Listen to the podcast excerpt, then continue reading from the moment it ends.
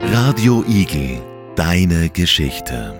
Hello and welcome to our podcast. We are Manisa, Ilva, Hannah, Gavanza. And Ilvi. Today we will talk about our upcoming class trip. Yeah, guys, and as your teacher, Miss Hölzel, I'm really interested in where you want to go.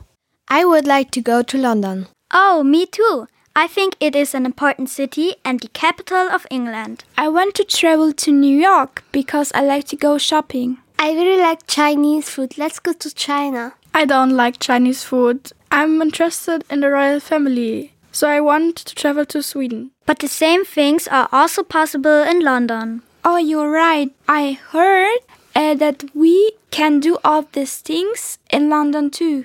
Perfect, then let's go to London. Let's start planning our trip. We have to go to London by plane, but it's not so easy because the Brexit happened January 2020. What is Brexit? Brexit stands for British and exit. They left the European Union. Ah, that's why it is especially important to bring your passport. Yes, exactly. And where do you want to live in London? I heard the area called Camden should be cool. Yes, the Camden Market is divided in six parts and has a diversity of street food, clothes, and much more. And we should definitely eat something after we arrive. Yes, that's a great idea. Let's eat fish and chips then. But I hate fish. Let's go for baked beans. But remember, we have to pay with pounds in London, not with euro. That's right. And what other things do you want to do in London? I definitely want to see the London Eye. It's a giant Ferris wheel. Yes, near London Eye.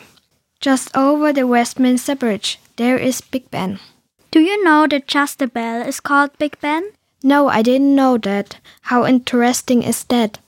And next to Big Ben are the Houses of Parliament. Yes, I heard it is split into the House of Lords and the House of Commons. And behind that building is the Westminster Abbey, a beautiful church. That are great ideas. Do you want to visit the British Museum?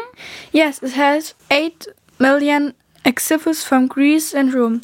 The entrance is free and the building is really nice. The entrance is really free? Yes, it is. From there, we could take one of the famous red double decker uh, to Hyde Park. Can we make a picnic there? Yes, we can. Can we go shopping too? I need a new dress. Have you heard of Harrods? There are a lot of shops, but it's so expensive. I'm interested in the royal family, so we have to visit the Buckingham Palace. I'm still thinking about Queen Elizabeth when we talk about the royal family, but now there's King Charles. Yes, King Charles it is. We should also have a look at the changing of the guards. It's very special. But it's said that only men allowed. There are no women. That's a shame.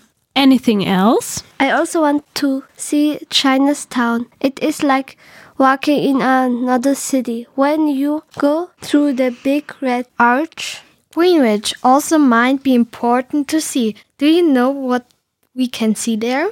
Yes, the prime meridian. My mother also suggested that we should go see a mu- musical. I like music and musicals. That is a great idea. We could do that on our last evening. Me too. I hope you enjoyed our podcast and also want to go to London now. Radio Igel, deine Geschichte.